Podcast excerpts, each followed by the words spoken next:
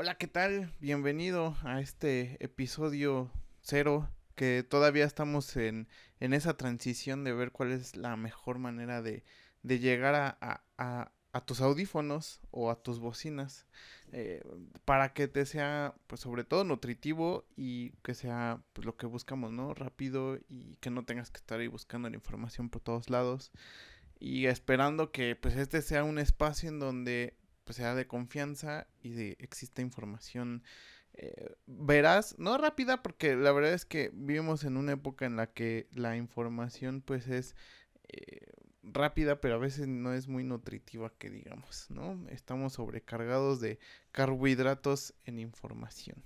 Pero bueno, el día de hoy vamos a ver eh, dos temas importantes, uno el 5G y otro el tema de la seguridad en el teletrabajo o el trabajo a distancia o el home office, ¿vale? Son dos cosas que eh, ahorita en contingencia pues eh, no es que sean muy famosos, pero creo que es de lo que, primero el teletrabajo es lo que da muchísimos webinars hoy en día. Entonces, eh, seguramente muchas empresas, tanto reconocidas como no reconocidas, pues ah, sacarán este tipo de estrategias para, para vender, ¿no? Que no está mal, pero si es algo en lo que pues, nos vamos a, empezar a llenar.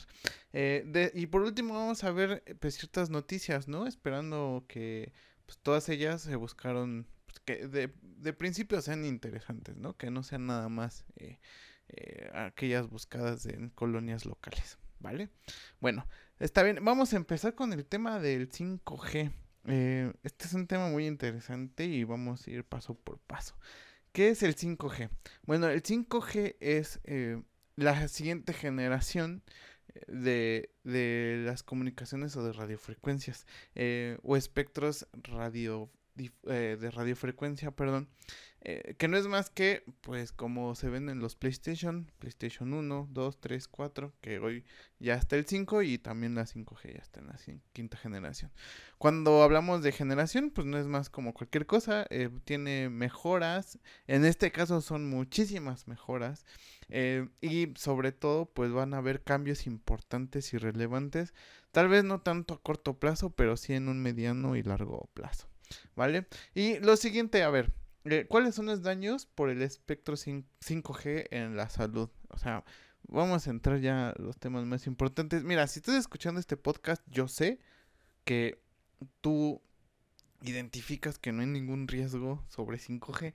Lo que pasa es que, pues obviamente como que es un tema obligado y se tiene que tocar, ¿no? Al final. Eh, y sobre todo, pues eh, tener esa, esa fuente eh, dura que evite la desinformación, sobre todo, ¿vale?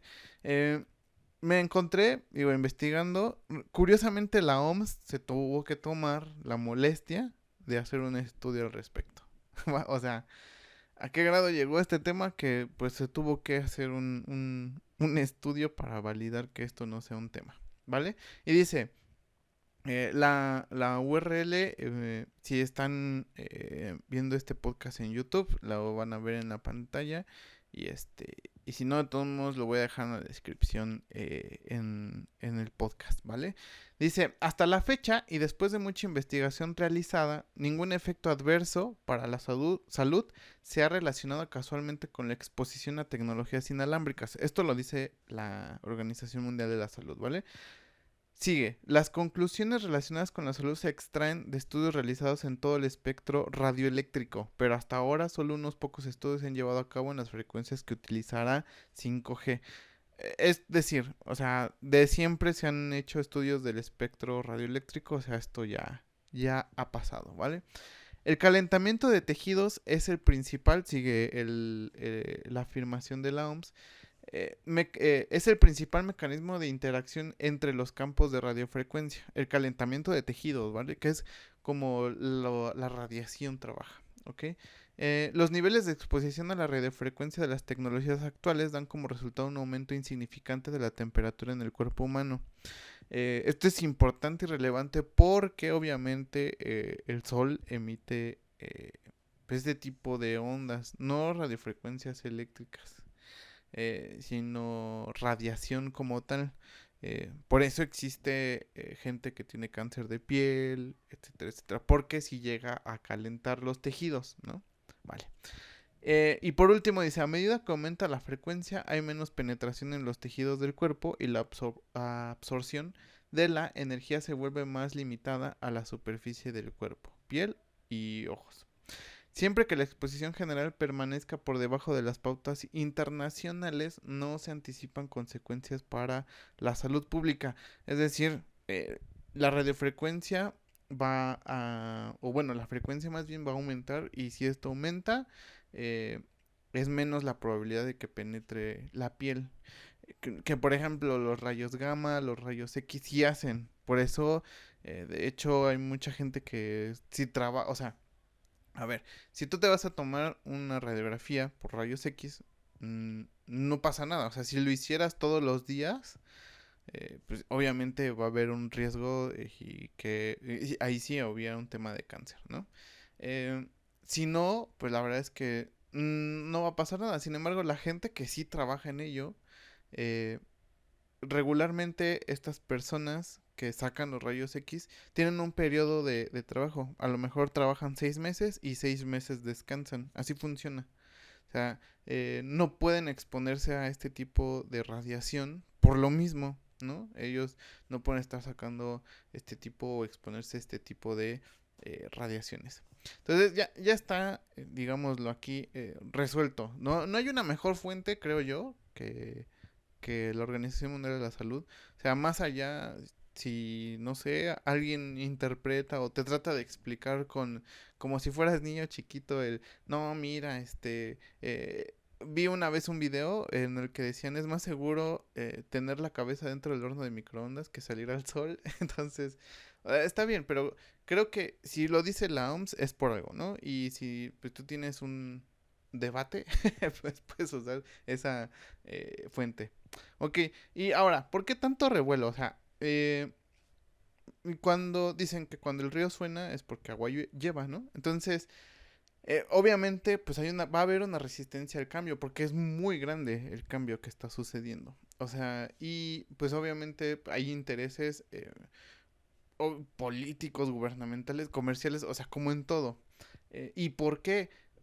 Pues, todo esto va a generar ciertas insinuaciones a la conspiración y malas reputaciones. Pero a ver, si obviamente hay algo bueno que va a suceder, por ejemplo, lo que pasa hoy actualmente con el Internet, ¿no? Que ahorita lo que ya se reguló fue el tema de privacidad de, datos personales y sensibles, que es, eh, a ver, si podemos platicar o, compartir información entre todos y yo quiero venderte ciertas cosas, pero para eso necesito acceso a tus datos y eso ya está regulado, ¿no? O sea, siempre hay un interés más allá. Eh, pero, pues obviamente esto también trae muchas ventajas, que obviamente por eso se le está imprimiendo muchísimo eh, eh, pues, dinero todavía, ¿no? Pero sí se le está imprimiendo muchísimas pruebas, sobre todo en Latinoamérica que ya hay muchísimas pruebas al respecto. Y bueno, antes de continuar me gustaría darles las ventajas que yo he identificado por las noticias que yo he visto y sobre todo porque eh, me tocó escuchar una entrevista muy interesante que le hizo eh, Aristegui a Alejandro Navarrete, que es eh, uno de, bueno, es el titular de la unidad de espectro radioeléctrico en el IFT aquí en México. Entonces, pero ahorita vamos para allá. La verdad es que estuvo muy interesante esa entrevista.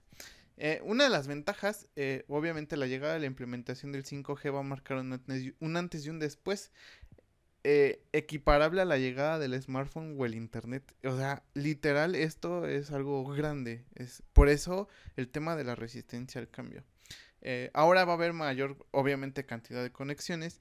Eh, nuevas compañías y la explotación del Internet de las Cosas. Recordemos que el Internet de las Cosas son esos aparatos que se comunican entre ellos. Es decir, regularmente tú te comunicas con tu teléfono, ¿no? O sea, tú le das órdenes, tú le dices qué hacer, tú le dices qué no hacer. Em, el Internet de las Cosas es ahora eh, no solamente tienes la necesidad de comunicarte con el aparato, sino eh, ese refrigerador se va a comunicar con tu teléfono y a la vez ese teléfono probablemente se comunique con tus focos inteligentes. Entonces ese es el Internet de las Cosas, que ahora se intercomunican. Eh, obviamente tú lo vas a programar, ¿no? Entonces ahora va a haber más explotación de ello. Probablemente ya empecemos a ver eh, se va a escuchar a lo mejor ahorita bien loco, pero eh, ya vamos a ver corbatas inteligentes, camisas inteligentes, zapatos inteligentes. O sea, eso es lo que va a dar eh, lugar porque obviamente va a abaratar ese costo, ¿vale? la siguiente ventaja es la velocidad. Se dice que va a aumentar de 10 a 100 veces lo que actualmente hoy se tiene como, como lo más veloz. Entonces, digo, es, es normal, ¿no? O sea, si pasas de una generación a otra, pues vas a ver esa mejora en velocidad. Es lo mínimo que esperas. Eh, obviamente va a haber un impacto en, en sectores como eh, la salud, la minería, la agricultura y la energía. Por lo mismo, o sea, va a haber más posibilidades y entonces eh, esto va a ser exponencial o, geométrico prácticamente. Y, por último, y yo creo que lo más importante es la latencia. Voy a poner un ejemplo eh, de lo más tangible. Cuando tú vas, eh, no sé, en, en, tu auto y estás eh, ocupando Waze para llegar de un lugar a otro, te darás cuenta que Waze te dice en, en tiempo real y no, te, no se pueden ver las comillas que hago con, con, los con las manos, pero en realidad no es tiempo real, sino más bien te va diciendo que probablemente encuentres o hay un accidente y a lo mejor ya hace 10 minutos que ya no está el accidente ya eh, empiezan a abrir las carreteras. Eh, la, la, latencia se dice que va a bajar a menos de un milisegundo. Esto quiere decir que ahora sí, en tiempo real, vas a ver el tráfico cuando se aumenta y cuando baja. O sea, ya no... Eh, esa es una de las utilidades, o sea, va a haber muchísimas utilidades al respecto, pero creo que ese es uno de los ejemplos que, podría haber más inmediata obviamente, pues esto para realidad virtual pues, va a ser muchísimo, mucho interesante porque eh, pues, la cantidad de información o datos que pueden ir viajando es más grande y sobre todo, pues va a aumentar la experiencia en este tipo de, de videojuegos, por ejemplo. Entonces, va a haber ese, ese, ese camino. Entonces, eh, va a ser enorme lo que va a suceder. Ahora, pues también hay ciertas desventajas, ¿no? Eh, esto yo creo que mm, va a tardar alrededor de 5 a 10 años de, que nosotros empecemos a ver realmente eh, aquella mm, migración paulatina, ¿no? Y la otra desventaja es la fluctuación del mercado, que esto es algo normal y natural cuando viene algo nuevo. Eh, por ejemplo, eh, si tú en tu, en tu país o por ejemplo en donde radicas viene un nuevo ah, voy a poner el mejor ejemplo. Hay, eh, hoy actualmente se venden estos eh, cigarros electrónicos. Aquí en México se, se prohibieron, bueno, no se prohibieron porque en realidad no son ilegales. Lo que pasa es que en México aún no sabemos qué impuesto le vamos a poner. Eh, o, cuál va a ser el, eh, el impuesto para, para, importarlo, cuál va a ser la NOM que lo va a regular, no sabemos. Entonces, eso crea un problema pues para los consumidores, ¿no? Para 5G va a funcionar casi igual.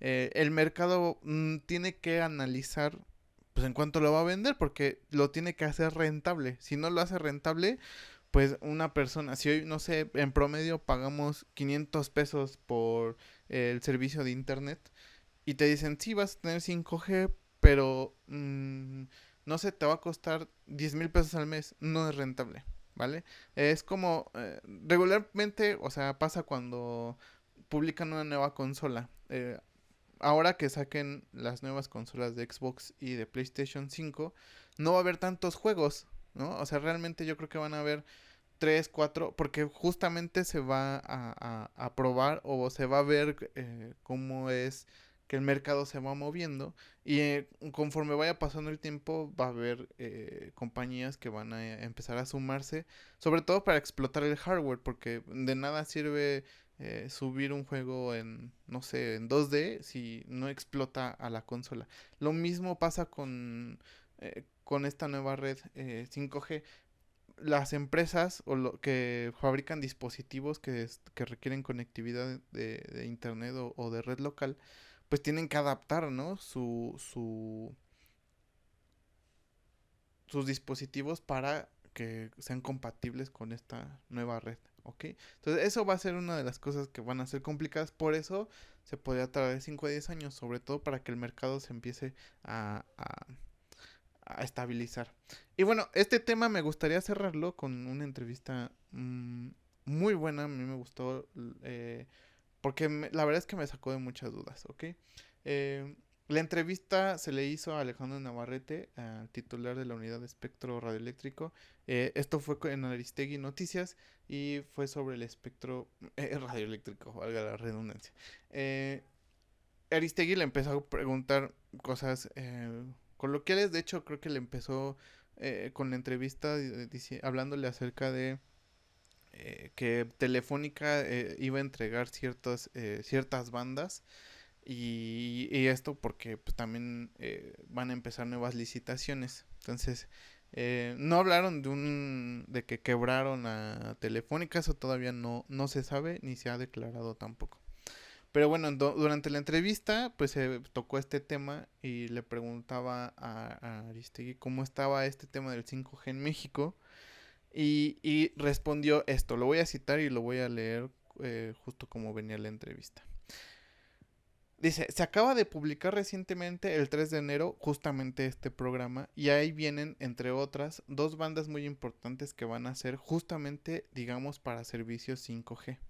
Una es la banda de 600 MHz, que ha de ser ocupada para servicios de televisión y derivado del famoso apagón analógico y de reordenamiento de espectro que hemos llevado a cabo los últimos años, hemos podido liberar esta banda. Interesante porque la banda, o sea, justo el apagón analógico en algún momento lo van a ocupar para la banda 5G en temas de televisión. Entonces vamos a tener televisión abierta en 5G. A lo mejor, no lo sé, a mí se me ocurre que de repente las televisiones empiezan a salir con su VR, ¿no? Ya incluido para ver, no sé, programas de televisión o películas eh, en 3D o, realidad virtual. Eh, algo, algo parecido, ¿eh? Me, me estoy yendo muy lejos. Y luego continúa, cabe decir que somos el primer país en Latinoamérica que hace el apagón analógico y recupera ese espectro para la red compartida. Y luego en una segunda oportunidad hemos registrado más espectro destinado originalmente televisión para ahora poderlo poner al servicio de 5G. Recordemos que la red compartida eh, es eh, lo que hoy día lleva Altan Redes.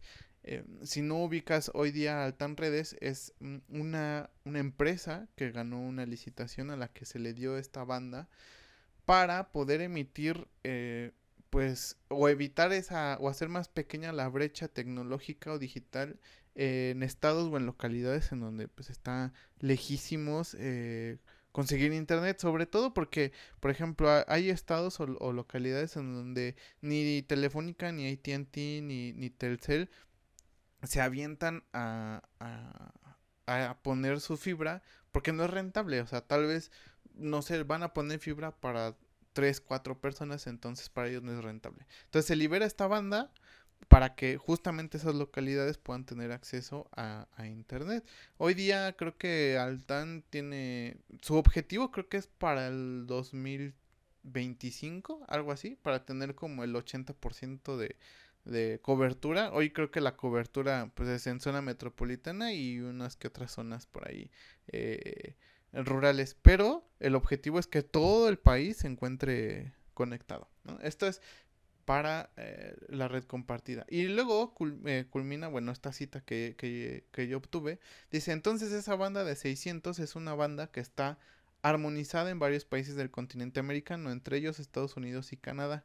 Entonces Estados Unidos y Canadá también usan esta banda para eh, poder transmitir televisión eh, de manera eh, compuesta, ¿no? Y otra banda que también está prevista para esto es la que está vinculada a lo que llamamos genéricamente 3.5 GHz. Esta es la que seguramente sí va a ser usada para transmitir datos. que lo que decía la OMS, mientras más grande sea la frecuencia, eh, menos es el riesgo. Entonces 3.5 GHz. Recordemos que ahora, si me dices que la de 600, pues sí, pero esta banda se usó desde que nació la televisión, entonces también y no nos pasó nada. Eso quiere decir que 3.0 GHz todavía mejor, ¿no? Eh, que esta va desde los 3300 hasta los 3600 GHz. Ahí estamos incluyendo en este programa el espectro que está disponible en 3300, pero hay tres concesiones que están otorgadas una AT&T, otra Telmex y otra Axtel en la banda 3.5 para que puedan prestarse los servicios. O sea, ya hay concesiones, o sea, ya el chiste es que las empresas se pongan de acuerdo, o sea, porque al final le tienen que pagar al gobierno sobre esto, sobre estas bandas, o sea, y estas empresas tienen que hacerlo rentable para pues, poder ofrecerla al mercado, eh, eh, pues, al usuario final, ¿no? Digámoslo así. Seguramente va a haber una transición donde primero llegue a, las empresas y después, eh, pues paulatinamente se va a ir migrando hacia soluciones más caseras, ¿no? Pero de antemano, muy probablemente las empresas grandes empiecen a hacer como el conejillo de indias para probar estas tecnologías. Por eso se calcula que esto lo veremos dentro de 5 o 10 años. Aunque creo que para el 2022 ya, ya hay como ciertos prototipos, pero digo, o sea, para verlo en tu casa sí va a tardar un poquillo. Y bueno, con esto cerramos el tema de del 5G. Espero haber sido un poquito más este o haberte dado información relevante al respecto. Bueno, eh, hablemos de seguridad en el trabajo, entonces, en el trabajo, en el teletrabajo, eh, o el trabajo a distancia, o el home office, como tú lo quieras llamar. Eh, de, mira, si tú estás o tienes la posibilidad de realizar teletrabajo, considérate muy afortunado. Porque eso quiere decir que muy probablemente eh, tengas un futuro en, eh, en todo esto, mira, eh, todo este tema de la pandemia seguramente va a marcar un antes y un después. Va a haber muchas empresas que van a analizar el hecho de que tú sigas eh, trabajando a distancia y no regreses. Primero, porque no hay una vacuna para el COVID todavía.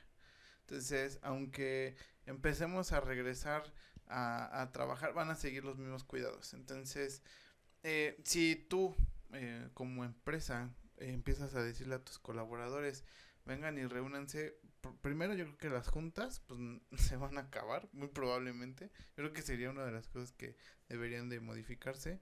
Y muchos eh, pues, van a evitar ese contacto, ¿no? humano lo más que se pueda. Entonces, pues si tú puedes hacer teletrabajo o tus funciones pueden realizarse a distancia, pues yo creo que vas a ser algún afortunado. ahora, eh, obviamente esto pues, nos cayó de sorpresa a todos, eh, a todos entre comillas, porque eh, gracias, yo creo que si no existieran las telecomunicaciones como ahorita, yo creo que si hubiéramos tenido un impacto económico más grande de lo que ya vamos a tener, ¿no? obviamente pues hay sectores que es imposible que pues e-, exista un teletrabajo. Eh, minería, agricultura, el sector salud, eh, bueno, o sea, nos podemos ir así, eh, turismo, los restaurantes, los cines, o sea, hay, hay efectos económicos adversos que seguramente van a empezar a llegar, pero hay otras empresas que pues sí pueden tener esta interacción a distancia, sobre todo pues las tecnológicas o las digitales, que son como lo más eh, común que podemos ver. Eh, ahora, yo considero que mm, durante el teletrabajo, a pesar de que nos cayó de sorpresa, muchas empresas ya estaban preparadas. Y las que no, pues fueron aquellas que pues, tuvieron que resistirse a ese cambio o a evitar esa clausura de, de, de los negocios, de, de las empresas, de las organizaciones. Hubo otras que de inmediato cambiaron de a modo local a modo remoto y sin problema, o sea, creo que tal vez incluso a lo mejor algo que ya se hacía, ¿no? Eh, pero al final creo que sí se han visto tendencias al respecto de, de, esta circunstancia. Como todo, nuevamente, eh, si hay algo que está causando un, un cambio, un, algo de interés, eh, de interés público, obviamente va a haber gente que pues, se aproveche de ello. Creo que de las cosas más feas que hemos visto, o bueno, en lo particular que yo he visto, son temas de fraudes. O sea, los fraudes son eh, descarados. Mm, ahora, yo creo que esto funciona igual que las extorsiones y lo que siempre va a existir con las extorsiones. Eh, a veces somos, no pecamos de muy confiados, más bien pues, aún creemos en la gente, ¿no? Y yo creo que en su mayoría deberíamos de hacerlo así. Eh, pero obviamente hay gente que eh, abusa de esa confianza y pues lo usa para obtener un beneficio eh, económico o cualquier otro beneficio.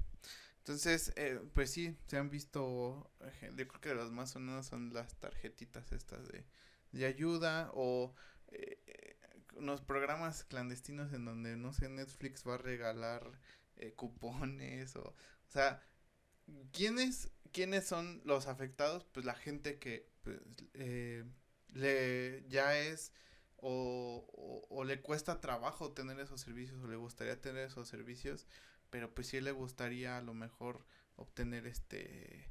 Eh, pues no pagar por ello. Entonces yo creo que esto le afecta muchísimo a la base de la pirámide eh, a nivel económico, ¿no? también ahora, de lo que sí no estamos exentos, yo creo que independientemente de donde te encuentres en la pirámide, es la desinformación. Eh, y en todo, en todo el mundo, yo creo que eh, se ha vuelto esto un poquito, eh, ¿cómo podría decirlo? Caótico. Yo creo, o sea, el, el, la desinformación siempre ha existido eh, en redes sociales. O sea, es algo que de repente ves una cadenita medio rara. Pero hoy día eh, hay mucha gente, o sea, yo creo que familia que, que yo tengo que veo publicaciones que hacen de cosas sumamente raras y sacadas de, de una película de ciencia ficción.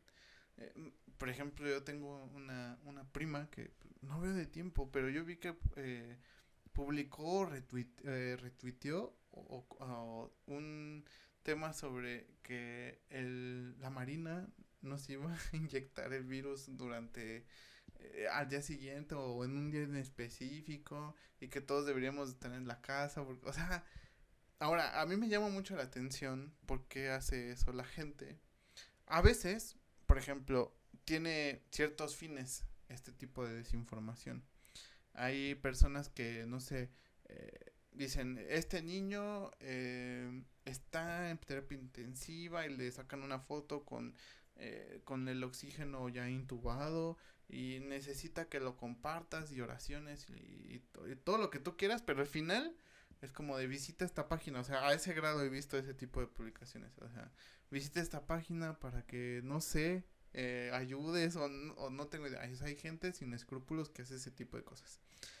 Pero esto, de, de repente hay ocasiones en las que ni siquiera tiene un fin, o sea, nada más es como los cinco minutos de fama o no sé, mucha gente con imaginación que podría escribir un libro incluso y pues, se está malgastando las cosas o sus energías en cosas que no van al caso, ¿no? Entonces, pero bueno, es algo que mm, la, o sea, la manera de evitarlo pues es de cada quien. Mm, desgraciado o afortunadamente, pues a mí me gustaría eh, hablar, ¿no? Con esta prima y decirle, prima, lo que tú estás compartiendo no genera valor y desinforma a más gente, pero creo que te metes más en problemas si lo haces, o sea, yo creo que incluso si de por sí no la veía, ahora menos.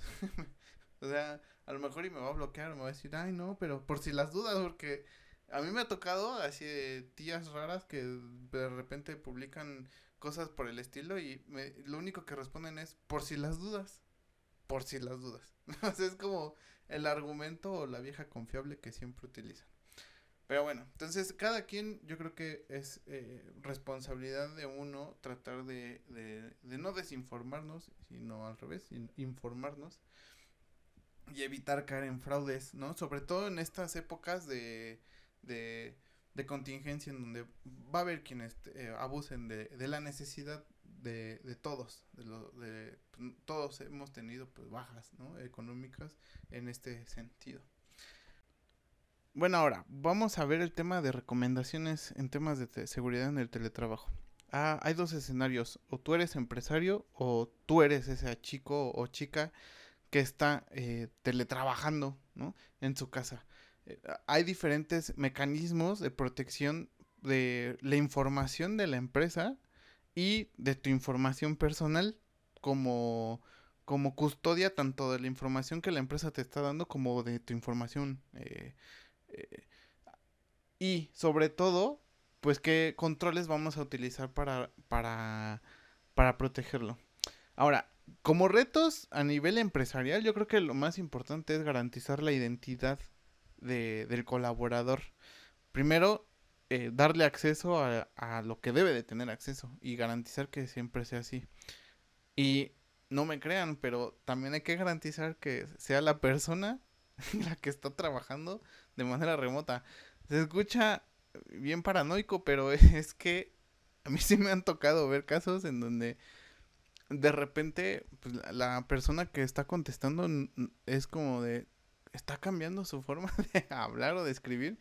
Y dices esa no es su voz y entonces empiezas a hablar hablar hablar y porque su misión era pues estar en, en la conferencia pero ella esta persona ya le puse ella perdón es que era una chica que que, que, que conozco y ella no sabía que tenía que participar en la conferencia ella pensó, yo creo que tenía que estar y ya. O sea, era como el su cometido, eh, estar en la conferencia. Entonces, eh, al empezar a preguntarle cosas, pues, no decía nada. Entonces, de repente así de, tengo, describía, tengo fallas en mi micrófono, tengo, y pues es que no estaba, era otra persona la que estaba ahí. Entonces, eh, hay que garantizar la identidad de, de, del, del empleado, del trabajador. Ahora, otra de las cosas que hay que buscar es la protección contra el malware. Obviamente, pues un antivirus, un, este, un agente antivirus también. Eh, pero yo creo que también eh, me he dado cuenta que muchas empresas dijeron, sí, vete a tu casa y te doy una VPN, pensando que la VPN por sí misma ofrece seguridad. y no es así. Eh, lo chistoso es que muchas empresas decidieron que sus empleados iban a trabajar con sus computadoras.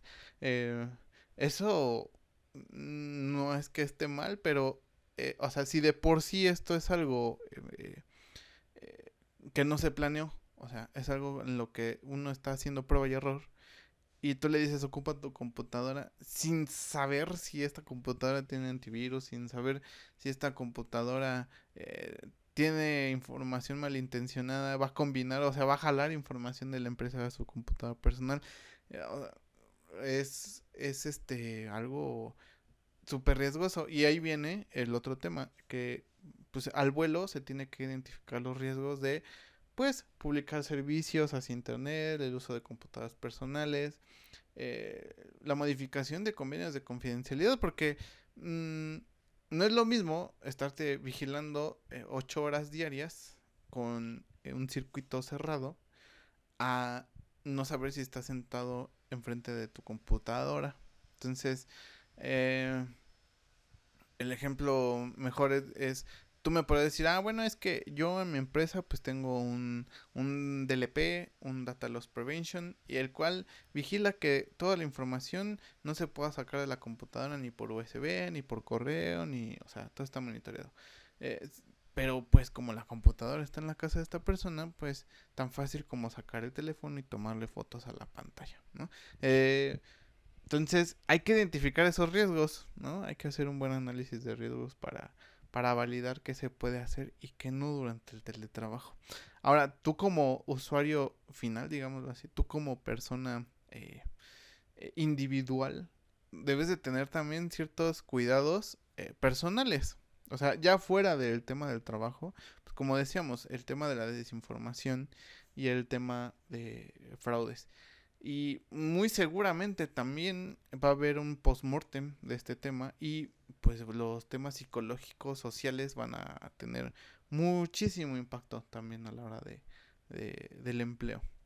¿Vale? Entonces, estas son algunas sugerencias que, que les puedo dar, van a haber muchísimas. O sea, yo creo que después de esto va a haber eh, todavía más consejos y sobre todo va a haber un tema de, de, pues de la prevención, ¿no? O sea, si, no sé, aquí en México, por ejemplo, somos, eh, los sismos se dan todo el tiempo, entonces tenemos un buen de, de, mecanismos para, a, para hacerle frente a un sismo. No sé, Japón a lo mejor para los tsunamis, eh, etcétera, etcétera. O sea, esto yo creo que va a marcar un antes y un después y sobre todo, pues en cuanto lleguemos a un, una normalidad, véanse nuevamente las comillas en mis manos. Eh, hasta ese momento yo creo que pues tendríamos que bajar como la guardia, ¿no? O sea, yo creo que hasta que no exista ya una vacuna como tal, podremos hacer eh, nuestras funciones de manera regular. En ningún país, ¿eh? O sea, estoy casi seguro que en ningún país. O sea, todos van a, vamos a tener que llegar a una normalidad, eh, pues, momentánea o, o, contingente.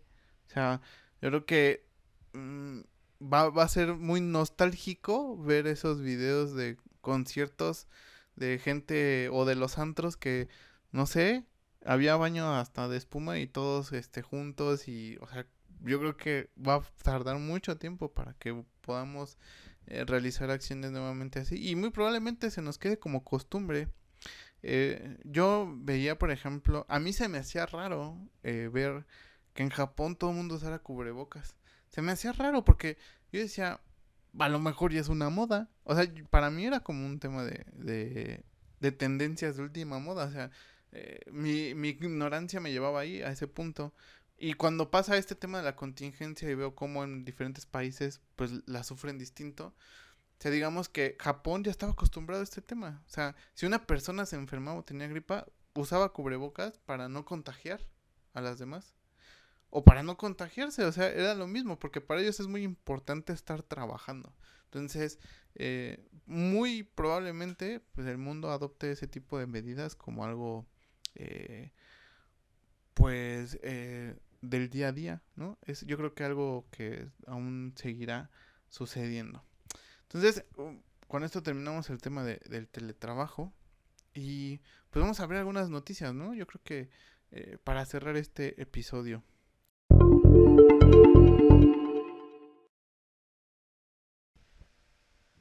Bueno, vamos a ver algunas noticias eh, que al menos a mí me parecieron un poco interesantes. Y la primera es, Facebook pagará a sus trabajadores enfermos por estrés. Dice, Facebook ha anunciado que invertirá un total de 52 millones de dólares en pagos a su antigua fuerza laboral que sufrió problemas de salud mental luego de haber trabajado en la compañía. Eh, cosa, imagino yo, muy contraria a lo que pasa con Google, ¿no? Eh, ahora, esto es interesante porque habla acerca de eh, ex empleados, ¿no? Dice, eh, en efecto, los moderadores que desarrollaron trastorno de estrés postraumático recibirá cada uno un pago de mil dólares, aunque podrá solicitar pagos adicionales en el caso de que se pruebe que padecen este trastorno luego de trabajar en la compañía. Eh, no sé, siento que Facebook siempre es como el, el parteaguas para un buen de cosas. Eh, a ver, yo creo que eh, el tema psicosocial ha tenido un impacto muy fuerte en temas laborales. Eh, hay sectores en los que, eh, pues, al trabajar vivimos en un estrés muy importante. A veces no tanto, cabe mencionar que no tanto por la función que realizas, sino hasta por temas existenciales, ¿eh? O sea, es algo eh, mm, que comúnmente sucede.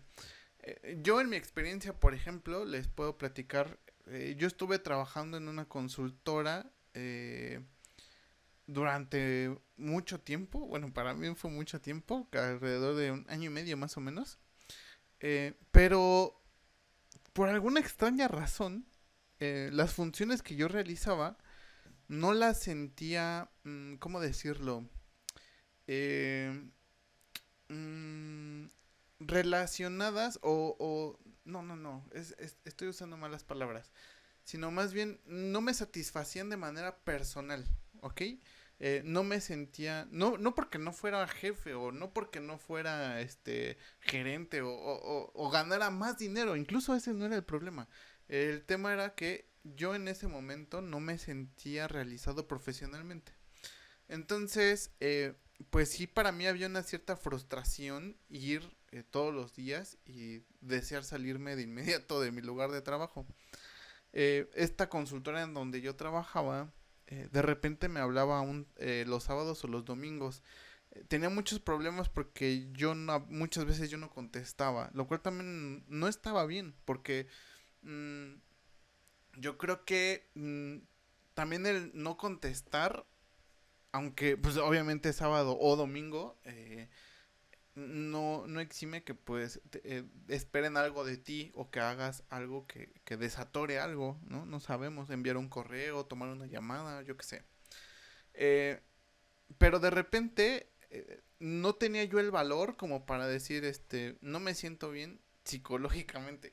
Era como, no sé, yo creo que lo sentiría yo igual que, que, que salir del closet o no sé, o sea, es algo eh, súper eh, complicado, o sea, yo no sé cómo puedo llegar con mi jefe y decirle, eh, oye, mira, psicológicamente, emocionalmente, no me siento bien, de repente tengo crisis de ansiedad o, o, o, tengo una frustración muy grande o me gustaría hacer esto o me gustaría hacer lo otro. no sé, yo no tenía esa capacidad. Curiosamente, eh, el director de esta consultora habló conmigo. Me acuerdo que eh, yo me invitó. Esto ya tiene años, ¿eh? O sea, esto tiene añísimos. Y me invitó un trago. Me acuerdo, me acuerdo incluso, creo que era un carajillo, de hecho. Y este. Y me habló bien, o sea, me habló como, como, un, como un papá, o sea, me dijo, oye, este, no sé qué es lo que estás pasando, el director, ¿eh? El director, no sé lo que estás pasando, pero, eh, ¿qué te parece si te tomas 15 días? Porque yo en ese momento me quería salir de trabajar. Y yo les dije, ya me voy. Justamente porque me hablaron un domingo, no contesté. Llegué el lunes, me regañaron y dije, no, ¿sabes qué? Ya no quiero venir ya me voy, voy a renunciar. Y habló conmigo el director y me dijo, no, no te vayas, eh, tómate 15 días. Tómate 15 días, relájate y después regresas. Eh, no sé, la verdad es que para mí fue algo...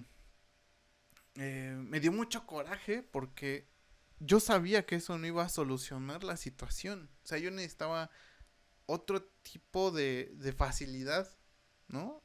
Otro tipo de, de, aportación, no tanto eh, que me dieran vacaciones eh, momentáneas.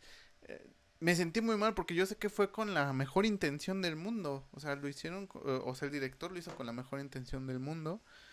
en ese momento mi jefe, pues, me apoyó en lo mismo, platicó conmigo. O sea, yo en, no, no entendía, o sea, no comprendía que podía haber hecho eso desde un principio, antes de que se hiciera más grande. Eh, pero bueno, eh, me, me, salí, eh, ya no regresé, la verdad es que tenía, estaba cruzando un, una curva muy complicada en mi vida y este, pero hay algo que por lo menos aquí en México le llaman riesgos psicosociales que antes no existía. Que probablemente que si hubiera existido, a lo mejor me hubiera acercado y hubiera dicho, oye, necesito ayuda psicológica y pues no sé, échame la mano con un psicólogo, una psicóloga y este, yo pongo la mitad, tú pon la mitad y pues yo quiero solventar ese tema igual y pues es recuperable. Mm, creo que los temas emocionales actualmente ya no son tan eh, interpersonales, o sea, más bien ya no son, ya no te los guardas tanto, ya hay como más esa libertad de decir, pues yo sufrí depresión, yo sufrí ansiedad, o sufro ansiedad, o no sé, o sea, son cosas que, que hoy en día ya se pueden hablar con muchísimo más eh, facilidad, ¿no? Por decirlo así. Entonces, Facebook pues dijo, bueno, pues yo les tengo que pagar. Y seguramente muchas empresas, pues al ver que Facebook aflojó ya dinero, pues va a haber muchas empresas que se empiecen a, a, pegar a estos temas de riesgos psicosociales, ¿no? Que también yo creo que sería un buen tema a, discutir un día. Eh, ok, el siguiente tema, la siguiente noticia que yo vi es... Acaba de salir una página eh, que se llama la Tamlix, que le llaman la plataforma que quiere golpear a los corruptos. Eh, en México ya existía una página que se llamaba México Leaks, ¿vale? Eso, eso no, no, tiene años, pero yo me acuerdo que ya existía. Eh, lo que creo que está haciendo esta, esta eh, asociación o, o, grupo, no estoy muy seguro. Sus siglas son FIFGAR, no, no sé exactamente, o Ciudadanía Inteligente. están haciendo una concentración para proteger a los informantes. Y dirán, ¿y esto qué relación tiene con seguridad de la información? Uf, muchísima. Eh, déjame platicarte que una de las cosas que utilizan los reporteros es la deep web justamente para poder eh, pues conservar su anonimidad, ¿no? Su anonimato, eh, ellos ocupan la red Tor para poder informar o enviar documentos que culpen eh, a posibles eh, violaciones a los derechos humanos o posibles delitos, etcétera, etcétera. Para que no sean perseguidos eh, o afecten a los derechos de, de libertad de expresión, ¿no? ahora, esta página, hoy actualmente lo que veo es que tiene a las páginas de México Leaks, Guatemala Leaks, una que se llama Subterráneo, que es parte de Nicaragua, Perú Leaks y Chile Leaks, ¿no? Que es básicamente eh, juntan eh, a, la gente que quiere publicar una noticia relevante o para interés público, se lo envían a, a medios de información que puedan difundir la noticia, eh, pero que no se sepa quién es el informante. O sea, para eso funciona. Entonces, en temas de seguridad, pues obviamente mucha, hay mucha, ¿cómo decirlo? Eh, muchos mitos, que es un podcast que también está aquí, eh, acerca de la Deep Web, pero en realidad tiene un beneficio enorme poder conservar el anonimato a través de Internet cuando lo necesitas. Obviamente, pues el anonimato pues siempre va a traer consecuencias, ¿no? Lo mismo que en las redes sociales. En Twitter puedes ver mucho odio de gente que tiene eh, perfiles que no identificas a nadie, ¿no? Es, este payasito coqueto 094 es quien te está diciendo que, que, ojalá te mueras o que ojalá que tu familia se muera. Ese perfil es el que te está, o sea, no tiene o no está asociado a alguna persona en concreto. Entonces, eh, la, la anonimidad pues sí da también esas desventajas, pero a su vez previene o ayuda a que pues se combata el tema de, de la corrupción. Creo que muchos países, sobre todo en Latinoamérica, se han dado cuenta que eh, la corrupción ha afectado muchísimo al progreso de, cada uno de los países.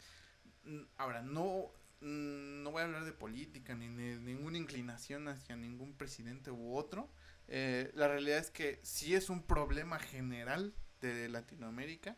Eh, Rich creo que fue de las cosas que más impactó. Es mucha fuga de dinero y sobre todo por el nivel masivo o el alcance que tuvo. Entonces, eh, es importante que independientemente de tu inclinación política, pues sí, eh, la corrupción hay que eh, ayudar a, a, disminuirla o erradicarla, ¿no? por completo. Vale, entonces esa. Y por último, esta noticia que es un poquillo medio fresquezona, que dice coronavirus eh, minuto a minuto. El FBI acusa a hackers chinos de intentar piratear la vacuna. Eh, el F, o sea, él dice el FBI, pero obviamente Estados Unidos acusa, ¿no? O sea, mm, creo que eh, no soy un experto político social ni político económico, obviamente, pero sí creo que vivimos en una guerra mm, fría, digámoslo así, digámoslo fría, en donde obviamente eh, pues China empieza a ser uno de los países que va a repuntar o probablemente está repuntando que nadie esperaba y yo creo que el más afectado pues va a ser Estados Unidos al respecto o lo está haciendo. Creo que eh, la, las, las cifras de contagios creo que lo, lo dicen todo eh, yo no voy a especular si se creó en un laboratorio la verdad es que eso es eh, es un tema que a nosotros los mortales no nos compete, no tomamos esas decisiones. Somos tan, somos como hormiguitas que ah, si nos pisan no, es, es, irrelevante. Entonces, este, pues no, no voy a hacer conjeturas, pero lo que sí se está viendo es que por lo menos pues, los contagios masivos están yendo hacia Estados Unidos. ¿Significa algo o no? ¿Quién sabe? ¿Quién sabe? Pero al parecer esto, eh, pues sí, Estados Unidos está haciendo demasiados berrinches, sobre todo con el tema de, de, los hackeos. Y, qué complicado, porque mm, al hacer a veces estas, este tipo de afirmaciones, pues tienes que comprobarlos, ¿no? O sea, tú puedes decir, eh, la noticia dice, la Policía Federal de Estados Unidos emitió el miércoles una advertencia oficial para avisar a los científicos estadounidenses que trabajan en una vacuna y tratamientos para combatir el nuevo coronavirus que hackers respaldados por China intentan robar su investigación. O sea, ¿cómo respaldan esto? ¿Cuál es la evidencia de que eso está sucediendo? ¿De dónde sacaron? O sea, esto es eh, vuelvo a repetir, no estoy inclinándome a ningún tema político, más bien es, si lo vemos por el tema de, incidentes de seguridad de la información, uno de las de los pasos más importantes es recabar la evidencia. ¿Cómo vas a analizar un incidente? O sea, ya te pasó el incidente, ¿no? Ya te hackearon, digámoslo así, ya. Te hackearon. Analiza eh, cómo pasó, cuándo pasó, quiénes fueron, cómo fueron. Y una parte de ello es pues, tener la evidencia. Y a veces, eh, parte de la desinformación o de a veces campañas que se hacen es, bueno, a ver, si estás diciendo que alguien está o intenta o intentó eh, llevar a cabo eh, pues actividades de ciberdelincuencia, pues tienes que comprobarlo con evidencia, ¿no? muchas empresas o muchas organizaciones creen que por el hecho de que, no sé, el, un, tuvieron un ataque de ransomware, por ejemplo, y vino de, de, de China, es como de, uff, pues no se va a poder perseguir y pues ya, ¿no? o, o, tengo que pagar o tengo que esperar a que mi información se pueda descifrar. En realidad, mmm, tienes que, o sea, tu deber como empresa o organización es realizar ese análisis de cómo fue, a qué horas pasó, intentar ver no quién es quién fue el empleado que le dio clic al correo, sino qué protecciones te faltaron o qué controles te faltaron para que eso no vuelva a ocurrir. Para eso es el análisis de incidentes, ¿no? Independientemente si sí o no China está hackeando, es algo que no nos compete, no, no nos toca, ¿vale? Perfectísimo. Bueno, pues esto, esto es, eh, con esto concluimos este capítulo, episodio, sección, uh, como le quieran llamar. Eh, espero, esta vez este podcast ya duró casi una hora, entonces espero no haberlos aburrido y ojalá eh, se hayan quedado hasta el final. Este, trataré de, no sé si les gusta la mecánica, eh, el, el, la plataforma, el, eh, el, la manera en la que se explican las cosas. Eh, si no, pues, ¿qué podemos mejorar? Yo sé que cuando empiezas, pues las críticas van a ser fuertes y dolorosas como, pues, como debe de ser, ¿no? al final, pues de esto se trata y sobre todo cuando vas empezando poco a poco. Pues que estés muy bien, espero y esta cuarentena te sea de, de lo menos sufrible o, insufrible. y pues espero que nos podamos seguir eh, escuchando o espero que en el siguiente capítulo pues siga yo en tus audífonos o en tus bocinas, ¿vale?